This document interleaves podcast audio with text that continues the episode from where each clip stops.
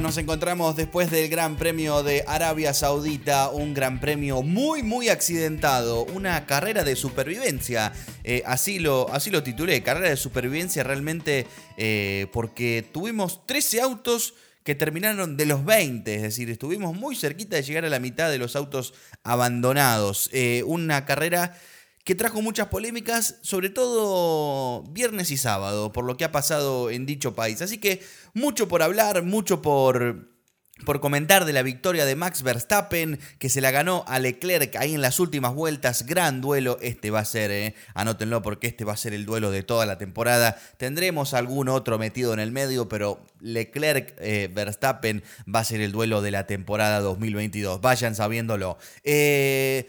Vamos por puntos. Primero que nada, los saludo. ¿Cómo están amigos? Bienvenidos a una décima. Aquí Fran. Eh, de este lado me siento muy, muy temprano después de la carrera. Eh, la carrera debe haber ya unos 20 minutos que acaba de terminar. Así que, mira, mientras grabo este video, todavía están bajo investigación Sainz, Pérez, Magnussen y algún que otro piloto por no respetar las banderas amarillas del final. Así que no sé qué puede llegar a pasar con, con estos pilotos que están bajo investigación. Veremos y ojalá no me cambien el rumbo de este podcast. Esperemos que no, que no envejezca mal. Eh, bueno. 20 minutos que pasaron de la carrera, la verdad que tengo muy buenas sensaciones. Eh, eh, estar en caliente, estar así de esta manera que apenas termino de ver la carrera, me da muchas ganas de grabar me acuerdo muy bien de todas las cosas, así que esto es, esta es la parte buena, esta es la parte buena de, de, arrancar un nuevo capítulo. Mucha gente se ha unido al podcast, mucha gente se ha unido al grupo de Telegram, eso es lo que quería decir. Eh, así que gracias, si sos nuevo acá en el podcast, eh, sabés que tenemos un grupo de Telegram donde te podés unir totalmente gratis y bueno, ahí vamos pasando, por ejemplo, algunos links para ver algunos no tienen el, el, pase o no la pasan por televisión la carrera. Vamos pasando algunos links, compartiendo información, memes, vamos opinando de lo que vemos. Así que el grupo de Telegram súper, súper activo. Tenés el link en mi perfil de Instagram, que es Fran Reale, o en mi perfil de Twitter, Fran-Reale, o en la descripción de este podcast también vas a encontrar el link para unirte. Nada, y si sos nuevo, eh, bienvenido y sentite totalmente libre de compartir este podcast con alguien que le guste la Fórmula 1 porque es un poco el objetivo de que vayamos creciendo como comunidad, de que vayamos ahí compartiendo el podcast con gente que, que, que sabes que le gusta la Fórmula 1 y que lo va a disfrutar también. Así que nada, súper agradecido de toda la gente que lo comparte, que lo escucha y que, y que se pone ahí activo en el grupo. La verdad que me pone muy contento y muy feliz. Bueno, este 2022 va a ser el año de Leclerc Verstappen. Creo que la mayoría lo sabemos y hoy no ha sido la excepción. Un gran duelo hemos tenido y de alguna manera no lo esperábamos tanto. Por lo menos no pintaba tanto así como como, como, fue el sábado, ¿no? El sábado nos hemos llevado una sorpresa con la pole de Checo Pérez. Eh, pero el sábado sobre todo estuvo la polémica de si se debía correr en Jeddah o no. Si se debía correr esta carrera o si debía ser suspendida. Si por ahí no le diste mucha bola eh, al fin de semana y simplemente quizás llegaste para ver la carrera el domingo, no, no te habrás enterado de lo que pasó. Pero y yo tampoco soy ningún experto político y tampoco sé cuál es el background o el trasfondo de lo que pasó en este país, pero hubo alguna serie de, vamos a llamarlo, no sé si atentados o bombardeos, digamos, no sé si es un atentado, porque realmente no sabemos cuál es la intención, pero sí que hubo bombardeos a 10 kilómetros del circuito a una de las plantas de Aramco. Aramco es uno de los sponsors principales de la Fórmula 1. Eh, supongo que serán algún grupo que quieren hacerse notar que están disconformes con dicho país, con dicha marca, no sé, con los dueños. Realmente yo no sé cuál es el background, pero sí que era un poco peligrosa la cuestión y daba una sensación un poco rara. De hecho, eh, durante el viernes, me parece, durante las prácticas libres, se podía ver una gran nube de humo causada por los bombardeos. Entonces, realmente era la situación un poco incómoda para los pilotos y para los equipos y sobre todo para la organización, porque no sabía bien qué estaba pasando. Eh, ¿Se debía correr o no? Mirá, no sé, como, como, no sé tanto del background, la verdad que es raro. Es raro que a 10 kilómetros del circuito estén bombardeando y así toda la Fórmula 1 siga adelante. Show must go on, el espectáculo debe continuar y me imagino que el dinero también debe continuar. Montar un circo como este no es nada barato. Hay muchos acuerdos, muchos patrocinadores. Me parece que la Fórmula 1, bajo, bajo la garantización, eh, bajo la garantía de, de asegurar que, no iba mal, que nada malo iba a pasar, decidieron decir, no, el Gran Premio sigue adelante. El tema es que algunos pilotos, como por ejemplo Hamilton, Russell y Alonso, eran los que estaban más eh, en contra de correr este fin de semana. Es decir, ¿por qué también en contra? Porque ya es sabido y de público conocimiento que el Gran Premio de Rusia finalmente se ha bajado, no se va a correr en Sochi este año, eh, justamente por el tema de la guerra y de los bombardeos y demás. Entonces, es un poco polémico que se haya cancelado el Gran Premio de Rusia, pero no se haya cancelado o no haya tenido ninguna reprimenda esto que pasó en Jeddah. Fue como, bueno, ya estamos acá, ya estamos instalados, medio como que, que siga el circo. Así que esto es un poco lo que pasó. La verdad, como no tengo tanto el background, no me voy a meter en esto. Después hubo otro debate muy parecido al del año pasado, es que más allá si se debía correr por esta situación política, digamos, es si se debía correr por una cuestión del circuito, si estaba preparado o no el circuito. Yo les voy a ser totalmente honestos, eh, no estoy de acuerdo con esa, con esa posición de que no se tiene que correr en esta pista por una cuestión de seguridad, de que es muy rápida y las paredes están cerca. Creo que, digo, es un callejero, así funcionan, y me parece que, que para eso están, o sea, ¿no? Lo mismo Mónaco, está bien que en Mónaco tenemos eh, curvas un poco más lentas, eh, es, verdad, este, este, circuito es bastante potente, eh, pero loco, a ver, son carreras de auto, los pilotos están ahí para correr y si la pista está, hay que, hay que correrla, no sé, a mí me parece que está, me parece una pista divertida incluso, muy difícil, muy demandante, casi que hay que hacer de memoria los movimientos y, copiarlos a la perfección para no terminar contra la pared. Y ahí me parece que está el desafío de un piloto. No me parece que sea correcto decir, no, bueno, como esto es medio peligroso, saquémoslo. Digamos, para eso están. Y gracias a, Mick Schumacher quedó demostrado que un auto puede aguantar un buen golpe a esa velocidad y no tener ninguna consecuencia. Nick Schumacher, que en la Q2 venía haciendo su vuelta y se pega contra la pared en uno de los puntos más rápidos del circuito. una, serie de enganchados de curvas, lo pierde aerodinámicamente y se va contra el muro.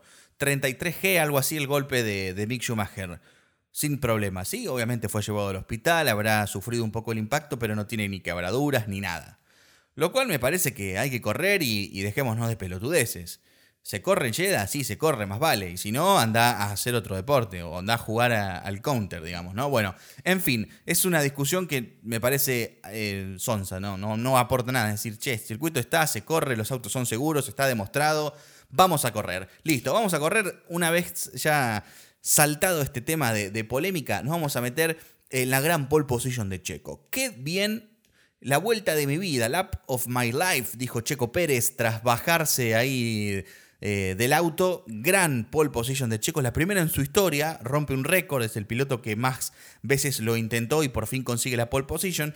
No recuerdo el número exactamente, creo que es 214 o 216, está entre esos dos números, no recuerdo cuál es el correcto. De todas maneras no hace la diferencia, digo, 214 o 216 grandes premios para conseguir la pole position. Por fin le llega a Checo Pérez, el mexicano, el primer mexicano en la historia en conseguir una pole. Gran vuelta de Checo, la verdad que no lo esperábamos, vamos a ser sinceros, estábamos esperando que o que Carlos Sainz aparezca, estábamos esperando que Leclerc sea el obvio candidato a la pole o estábamos esperando a Verstappen. Y finalmente no pasó. No pasó y tuvimos una gran vuelta de Checo que nos sorprendió a todos. Y, la verdad que enhorabuena por Checo que demuestra que va a estar ahí también en la pelea este año, sobre todo para el campeonato de constructores, va a estar ahí, va a aportar mucho, en alguna carrera te puede meter un batacazo como el del sábado, así que es una gran noticia para el campeonato, es una gran noticia para la categoría que Checo Pérez demuestre que ese Red Bull también lo puede llevar al número uno. Claramente, la batalla va a ser Red Bull Ferrari. La batalla es Red Bull Ferrari. La primera se la llevó Leclerc, la segunda se la llevó Verstappen. Que debo decir que no me gusta un poco esta actitud de Verstappen de todo el tiempo quejarse. Nos hemos quejado de Hamilton todo el tiempo que decía, eh, pero el otro, eh, tengo problemas con las gomas. ¿Qué está pasando? ¿Hay alguien detrás que no sé qué? Bueno, eh, Verstappen, sos el campeón y te lo voy a decir así. No lo vas a escuchar, pero no me importa. Te lo voy a decir así. Déjate de romper las bolas y correr, hermano. ¿Qué hay que la línea blanca? Dale, boludo. Maneja, maneja y, dale. Que, después la, gana y, tenemos la contracara de un, buen tipo que, como Leclerc que dice, oh, qué buena carrera, no sé qué, felicitaciones para Max, lo hizo mejor. Ahí está la competencia.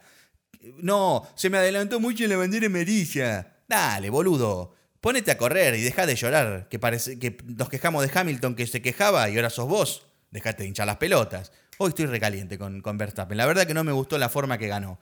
No me gustó para nada. Y no me gustó el manejo de las banderas amarillas en, la, última parte de la carrera.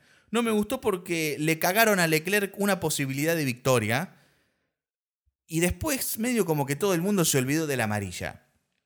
Si, si, nos vamos ahí a las últimas vueltas, cuando se la estaba por devolver, justo meten la bandera amarilla y no lo puede terminar de pasar en la recta. Y después de ahí, bueno, en las últimas dos vueltas se ve que Verstappen venía ahorrando más batería y demás y bueno, pudo zafar con eso. Eh, pero no me gustó la actitud esta de Verstappen medio llorón ahí quejándose. La verdad que hacemos un, tenemos que ser honestos, digo, no, no, no, nos gustaba que Hamilton se queje, no nos gusta que Verstappen se queje ahora. Nos gusta la actitud de Leclerc, por ejemplo. Nos gustaba la actitud de Verstappen el año pasado queriendo ir por todo. No la queja fácil, se cruzó la línea. No cruzó la línea, dale, manejá. No, que si no, no le prende la lucecita. Dale, boludo, déjate de joder. Bueno, ganó Verstappen, se lleva el segundo mano a mano, pero de todas maneras Charles Leclerc sigue firme en el campeonato como número uno. Em, sigue firme porque, bueno, se llevó la primera carrera y ahora se ha llevado la segunda y nos deja el campeonato. Mira, estoy chequeando en este preciso momento cómo ha quedado eh, el campeonato de los pilotos. Leclerc, 45 puntos en el campeonato de, pilotos. Y eh, Carlos Sainz con 33 va segundo. Max Verstappen, tras la victoria de hoy, ya suma 25 puntos, se pone tercero. Y sorprendentemente tenemos a Russell en la cuarta posición y a Hamilton en la quinta. Eh, Russell tiene 22 y Hamilton tiene 16. Bueno, hablo un poquito de Carlos, mi candidato a este año. Carlos, que en entrevista dijo que todavía está intentando recuperar un poco de ritmo, sabe que le faltan unas décimas y que, bueno, de momento todavía no las puede encontrar, pero que lo va a hacer. Lo hemos visto mucho más rápido Carlos en esta carrera, es verdad. Y como dije en el primer capítulo, la temporada es muy, muy larga. La temporada es muy, muy larga y vamos a tener carreras donde, bueno, por ejemplo, la primera que abandona Red Bull, vamos a tener carreras donde alguna Leclerc no termine, vamos a tener carreras donde los eh, donde Carlos tampoco aparezca, digo, vamos a tener de todo y vamos a tener carreras locas también este año, sobre todo por el tema de la fiabilidad que lo mencionamos en el primer capítulo y que pasó, pasó justamente en esta, en esta segunda carrera, 13 autos de 20 han terminado. Y eso que ni siquiera Mick Schumacher por el golpe largó, Yuki Tsunoda en la vuelta de instalación hacia la grilla rompió el motor. Eh, bueno, la, Latifi lo pegó, no importa cuándo leas esto, Latifi se pegó. Eh, Richardo con problemas de fiabilidad, Alonso con problemas de fiabilidad, Bottas con problemas de fiabilidad eh, y Alex Albon, bueno, que básicamente se lo, lo partió al medio a Stroll y finalmente Alex Albon tuvo que abandonar ahí en, los últimos momentos de la carrera. De todas maneras venía mal el tailandés. así que recapitulando, este año va a dar sorpresas. Claramente, como les digo, la pelea va a estar entre Leclerc y Verstappen, pero este año va a dar sorpresas. Carlos que dijo que va a. todavía le falta acoplarse un poquito mejor al auto y sacarle unas décimas. Checo Pérez hoy tuvo una mala suerte con el tema del auto de seguridad y de su estrategia, porque, claro, al venir segundo tenés la ventaja de decir, ok, voy a parar para hacerle un undercut. Entonces, si los, eh, si los que te están escuchando son pillos, se te adelantan y paran antes. Y fue justamente lo que hizo Ferrari. Fue decirlo en voz alta a, los Sonso, oye, Leclerc, dale al box esta vuelta. Entonces Red Bull se pudo anticipar y entrar a boxes. Lo que no contaba Red Bull era que, bueno, que Nicolás Latifi se iba a pegar y de esa manera iba a dejar este, este hueco de Virtual Safety Car para que todo el mundo parase y bueno, Checo Pérez tenga que perder la posición, digamos. Checo que tenía para ganarla, o sea, el ritmo estaba ahí y la verdad que lo, venía mostrando en la primera posición. Me parece que podía haber sido una victoria de Checo tranquilamente el día de hoy, pero bueno, esta, esta mala suerte que tuvo en los boxes y con, el accidente de Latifi le, arruinaron la estrategia. Al otro que le arruinaron la estrategia eh, es a Hamilton. A Hamilton le arruinaron la estrategia también. Eh, fue justamente bajo el segundo eh, Virtual Safety Car, donde, por ejemplo, abandona Alonso y donde abandona a Ricciardo.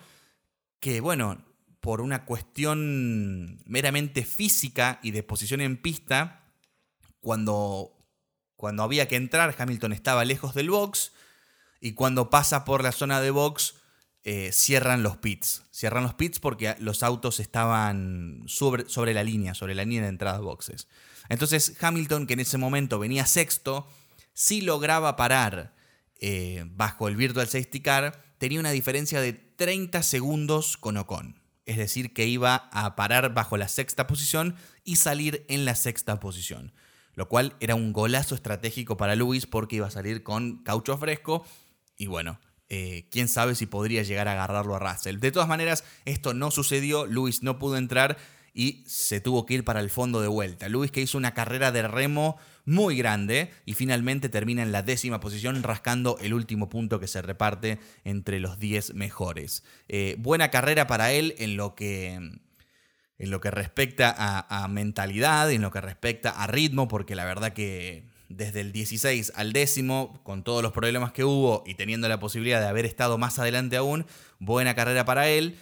Mal la sensación estar eliminado en la Q1, eso fue un golpe fuerte, sobre todo porque eh, la, la estadística es un poco mentirosa y hay que saber leer las estadísticas, porque claro, la última vez que él abandonó en una Q1 fue en Brasil 2017, pero no abandonó porque andaba mal, abandonó porque chocó, porque ese auto era para pole position. Entonces, hay que revisar un poco mejor y leer mejor las estadísticas y darse cuenta que la última vez que Hamilton estuvo fuera en Q1 creo que fue en el año 2010 porque tenía un auto malo o porque no pudo hacer el tiempo. O sea, más de 10 años el tipo estando dentro de, pasando la Q1. Digo, lo de Brasil fue un accidente, no es que él no pudo hacer la vuelta. Entonces es realmente raro, choqueante, digamos, ver a Hamilton fuera en la Q1. Fue muy fuerte, la verdad. Pero bueno, va a tener que laburar mucho y creo que Luis, como lo dije en el primer capítulo, tiene la mentalidad para, para recuperarse y va a demostrar por qué es un campeón. Buen fin de semana para Russell. A contramano de su compañero, Russell se ubicó cuarto en la Q1, realmente encontrando el ritmo de ese Mercedes. Y bueno, cada piloto tendrá su estilo de manejo y algunos se sentirán mejores. Y es el caso de Russell, que termina quinto en la carrera. Eh, creo que él clasificó sexto, si mal no recuerdo, entre medio de los dos Alpine. Digo, George con un fin de semana muy sólido. 10 puntos se lleva George Russell de esta carrera. Y como te digo, Mercedes, que por más que tenga los problemas, sigue estando siempre con uno de sus autos, o en este caso, bueno, en la primera carrera con dos de sus autos, pero en este caso con uno de sus autos, mejor que el resto. Es decir, Red Bull, Ferrari y después Mercedes. ¿sí? Mercedes con la quinta posición de Russell.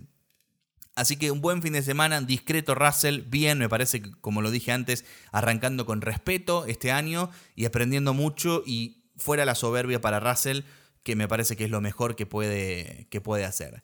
Em, ¿Qué más tengo por acá a destacar? Bueno, tenemos para hablar sobre la pelea de Alpine, la batalla interna de Alpine que yo no sé si Ocon es pelotudo, entrena, va a una academia o qué le pasa. Esteban Ocon no puede hacer lo que hizo el día de hoy. Con todo lo que hizo Alonso por el equipo, con todo lo que hizo Alonso el año pasado para que gane su primera carrera, este francés, últimamente los franceses son unos, unos quesos, realmente. Le chiflan a Messi en el PSG y ahora este francés traidor lo cierra Alonso en plena recta principal que casi lo hace comerse la pared, por no dejarlo pasar cuando claramente Alonso tenía más ritmo. Yo no puedo entender lo de los franceses, realmente, realmente no lo entiendo. Ocon hoy, papelón, papelón tremendo, lo salvó la campana Ocon porque tuvo que abandonar a Alonso porque claramente iba a quedar por delante, pero no, no estoy para nada de acuerdo con lo que hizo cualquiera, realmente cualquiera, digamos, está bien. Estaba viendo la retransmisión y Omar, Omar, Otmar se llama, ¿no? Omar, Otmar Safnauer, que es el, el team principal, dijo, no, no, no, eh, we'll be let them race, los vamos a dejar correr, que corran, no hay problema. y le preguntaban, ¿pero no es contraproducente para su estrategia? Porque claro, si los dejas correr a ese ritmo, se van a desgastar solo entre ellos y los que vienen detrás se los van a comer. El que venía detrás era Valtteri, que de hecho fue lo que pasó. Entonces el, eh, Otmar les dice, no, no, no, eh, los vamos a dejar correr ahora unas vueltas y después van a correr para el equipo. Es decir, vamos a dejar que se diviertan un poquito y después los vamos a ubicar. Es decir, les vamos a dar alguna orden. Que de hecho la orden llegó en un momento, le dijeron a Ocon, mantén tu posición y ahí fue cuando Ocon, eh, cuando, sí, cuando Ocon, al querer mantener la posición, pierde con botas, pierde con botas. Y ahí botas empieza el ataque sobre Alonso. Lo de Alonso, bárbaro, digo, mostrando y sacando un poco la chapa de la carrera mala que tuvo en Bahrein, pero abandono para Alonso. El plan se cae de vuelta. Y esto es un golpe duro sobre todo para las estadísticas, porque lo que cuenta acá muchas veces son los resúmenes, ¿viste? Que hacen. Entonces te ponen, listo, mitad de temporada. ¿Cuántas veces le ganó Ocon Alonso? Pum, por, por, una mala carrera en el inicio y por un abandono ya tiene un 2-0. Está bien que el año pasado Ocon había arrancado de la misma manera. Ocon arrancó fuertísimo el año. Y Alonso lo fue acomodando. Pero este año, con autos nuevos que se supone que están mano a mano, ay, ya empieza a doler un poco más que abandone. Sobre todo Fernando tenía un muy buen auto, estaba posicionado para, para batallar claramente por la sexta o quinta posición. Yo no sé si estaba para competirle a Russell. Pero bueno, con todo el lío que hubo de los safety car y demás, a lo mejor podía llegar a pelear por algo más. Así que bueno, perdemos a Alonso esta carrera. Demostró que andaba bien, esa es la bronca, que demostró que andaba muy bien y andaba rápido. Pero el plan, ay, en el plan hay muchas dudas. En el plan me parece que hay algunos párrafos que todavía están mal escritos. Hay algunos párrafos que todavía no están aprobados en el plan. Bueno, Esteban Ocon salva un poco los puntos de constructores para el PIN, termina sexto. Y nos queda hablar del otro francés, Pierre Gasly. Pierre Gasly que termina octavo. Su compañero de equipo Yuki no pudo ni clasificar y no pudo ni correr, según la data que tuvimos ahí en el grupo de Telegram por Grego. Eh, rompió dos motores, eh, así que Yuki no pudo ni clasificar ni correr la carrera pero su compañero de equipo termina octavo. Pierre Gasly termina octavo. ¿Quién falta en esta lista? Me salté al séptimo, pero me lo salté a propósito, porque es Lando Norris, que aparentemente viene a levantar un poco la bandera de McLaren. Ha tenido una clasificación normal, vamos a decirlo. Creo que les hubiera gustado entrar en Q3, por lo menos para decir que tienen un poco de mejor ritmo a una vuelta, pero se quedaron en la puerta. Eh, décimo y décimo primero. Eh, perdón, décimo primero y décimo segundo, porque la Q3 es del primero al décimo. Eh, Lando Norris décimo primero y Richardo décimo segundo en la quali. Ok, vienen levantando un poco el ritmo. Parece que el McLaren hay que acomodarlo, pero me parece que tienen grandes problemas con el tema de la aerodinámica por lo que pude escuchar en las previas y demás. se hablan de que...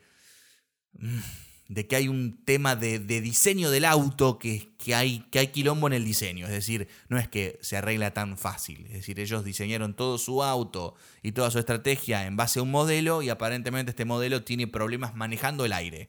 Entonces, va a ser un poco complicado. Creo que esta séptima posición de Norris hoy, no quiero decir que es media mentirosa, porque ha corrido muy bien Lando hoy pero guarda porque me parece que McLaren va a seguir sufriendo y no creo que les no creo que resulte tan rápido este ascenso de vuelta a, las primeras posiciones. Me parece que les va a costar mucho más todavía. Kevin Magnussen, Kevin Magnussen con un buen fin de semana, no así tanto su resultado, es decir, lo queríamos ver un poquito más arriba, lo queríamos ver, eh, lo queríamos ver quinto, lo queríamos ver, me parece que sí, ¿no? Pero lamentablemente el resultado de Kevin fue una novena posición. Estuvo peleando mucho, es verdad, estuvo peleando mucho. Eh, está bien que clasificó décimo y a lo mejor, bueno, no tenía mucho ritmo. Eh, Kevin Magnussen dijo que le dolía mucho el cuello, le dolía mucho el cuello, está sintiendo la presión de de la semana pasada haber tenido clasificación, prácticas, gran premio, todo, y a esta siguiente semana tener otro. Recordemos que fue llamado 11 días antes del gran premio y claramente estuvo un año fuera de la Fórmula 1 y el cuello se empieza a debilitar y estos autos tienen muchísima fuerza G, es una de las cosas que más entrenan los pilotos para justamente dar el 100%. Así que Magnussen clasificó décimo, en la carrera llegó noveno, lo hemos visto pelear con Hamilton muchísimo, en, esta carrera lo hemos visto pelear también con un poquito con Alonso, lo hemos visto pelear eh, ahí por la quinta, sexta posición en algún momento que, que las posiciones estaban cambiadas. Bien por Magnussen que demuestra que el Haas, gracias a ese motor, Ferrari tiene buen ritmo y defendiendo ¿no? Eh, la escudería ya que su compañero Mick Schumacher no pudo ni siquiera correr. ¿Qué nos queda y qué nos, qué nos devela de todo lo que hablamos? El silencio de Aston Martin. Hasta acá llevo más o menos 25 minutos de 25 26 minutos de review, de, de hablar sobre, sobre el Gran Premio y los Aston Martin terminaron los dos. 13 autos terminaron el Gran Premio, de 20. Los dos Aston Martin terminaron. Terminaron 13 y 12. Y por si esto fuera poco, Hulkenberg le gana a Stroll. el piloto reserva, eh, el piloto reemplazo de Vettel le termina ganando a Stroll. Así que es preocupante lo de Aston Martin. Esto lo han dicho, me acuerdo, el día que presentaron el diseño, me acuerdo que, no sé dónde leí, creo que en Twitter, que alguien decía, eh, estéticamente se ve divino el Aston Martin, pero la filosofía está totalmente equivocada. Y bueno, me parece que no, no se equivocó tanto este comentario. Aston Martin termina duodécimo hoy con Nico Hulkenberg y décimo tercero con Lance Stroll. No sumaron puntos y eso que terminaron 13 autos nada más. Es decir, estaba muy cerca y muy fácil hoy sumar un punto. Ninguno de los dos logró entrar. Tampoco logró entrar Wang Yuzhou, el piloto chino, que hoy tuvo una carrera bastante floja y sobre todo el equipo, el equipo estuvo bastante flojo con él porque lo penalizaron, le cumplieron de manera incorrecta la penalización, es decir, que la tuvo que hacer de vuelta. un penalti de 5 segundos se transformó en otro penalti de 5 segundos por hacer mal el primero. Y bueno, la verdad que un desastre para el piloto chino que tiene que estar contento porque sumó puntos su primera carrera este fin de semana fue medio una carambola, no le tocó a él, pero va a tener un buen auto. El piloto chino en alguna carrera nos va a sorprender. Vuelta rápida para Charles Leclerc, que suma 19 puntos en total, 18 por el segundo puesto y un punto por la vuelta rápida. De momento, eh, el campeonato de constructores queda de la siguiente manera. Ferrari primero con 78 puntos. Mercedes segundo con 38 y Red Bull tercero con 37. Red Bull que logra muy buenos puntos después de, esta, después de este fin de semana, no así Mercedes. Está Alpine cuarto pero con 16, Haas se ubica quinto con 12 puntos, Alfa Romeo con 9, Alfa Tauri con 8, McLaren con 6 y no suman puntos todavía ni Aston Martin ni Williams. Williams, el otro equipo del silencio. Ya les dije el, el capítulo pasado que a mí la dupla de Williams no me gusta mucho, la verdad. Nicolás Latifi, lo hablábamos antes, ni Funifa y Alexander Albon a mí tampoco me atrae. De hecho, los resultados lo confirman. Aparentemente el auto tampoco es el mejor, es decir, no creo que estén últimos, no creo que estén tan mal como Aston Martin, pero de todas maneras el rendimiento de los pilotos tampoco es muy bueno y los resultados lo demuestran. No sumaron puntos en ninguna de las dos carreras, son los dos equipos del fondo de la tabla, Aston Martins y William, eh, así que habla un poco de cómo se empiezan a poner eh, las cosas dentro de la Fórmula 1 este 2022. Eh, yo termino este podcast que lo liquidé en media horita. Gracias a todos como siempre por estar ahí del otro lado, por compartir el podcast. Les recuerdo, tenemos grupo de Telegram, se pueden unir. Eh, está en la descripción de donde está el podcast publicado. Está en mi perfil de Instagram que es Fran Reale y está en mi perfil de Twitter que es Fran-Reale. Así que gracias como siempre por estar del otro lado, por compartirlo. Y nos vamos a encontrar, mirá qué, qué buen dato, no me había fijado cuál es la próxima carrera. Eh, Australia, mirá, Australia que vuelve después de dos largos años. Es decir, no tuvimos el Gran Premio de 2020, no tuvimos el Gran Premio de 2020, no tuvimos el Gran Premio de 2021 y finalmente ahora vamos a tener el Gran Premio de Australia en el 2022. 8 al 10 de abril, es decir, vamos a tener una semana de descanso en el medio. El próximo fin de semana no habrá carrera. 8 al 9 de abril, Australia por fin vuelve a el calendario de la Fórmula 1 tras dos años ahí estar perdidos. Eh, será una linda carrera. Veremos este circuito que es muy rápido, es muy agradable. Eh, veremos cómo se comporta con estos nuevos autos y veremos quién tiene la ventaja. Leclerc, Verstappen, la gran lucha de este 2022. Se sumará Carlos, se sumará Checo Pérez. ¿Qué pasa con Mercedes? ¿Va a remontar? Bueno, esto ya se los dije, el campeonato es largo, 22 o 23 carreras este año. Así que vamos a tener un lindo espectáculo por delante. Gracias como siempre por compartir el podcast, por escucharlo. Nos vamos a encontrar después del Gran Premio de Australia. ¿Quién ganará? ¿Quién? ¿Qué? ¿Cuál será el titular de Australia? Eh? ¿Cuál será el titular? Bueno, nos leemos en el grupo de Telegram. Gracias como siempre y nos encontramos después de Australia. Chau, chau.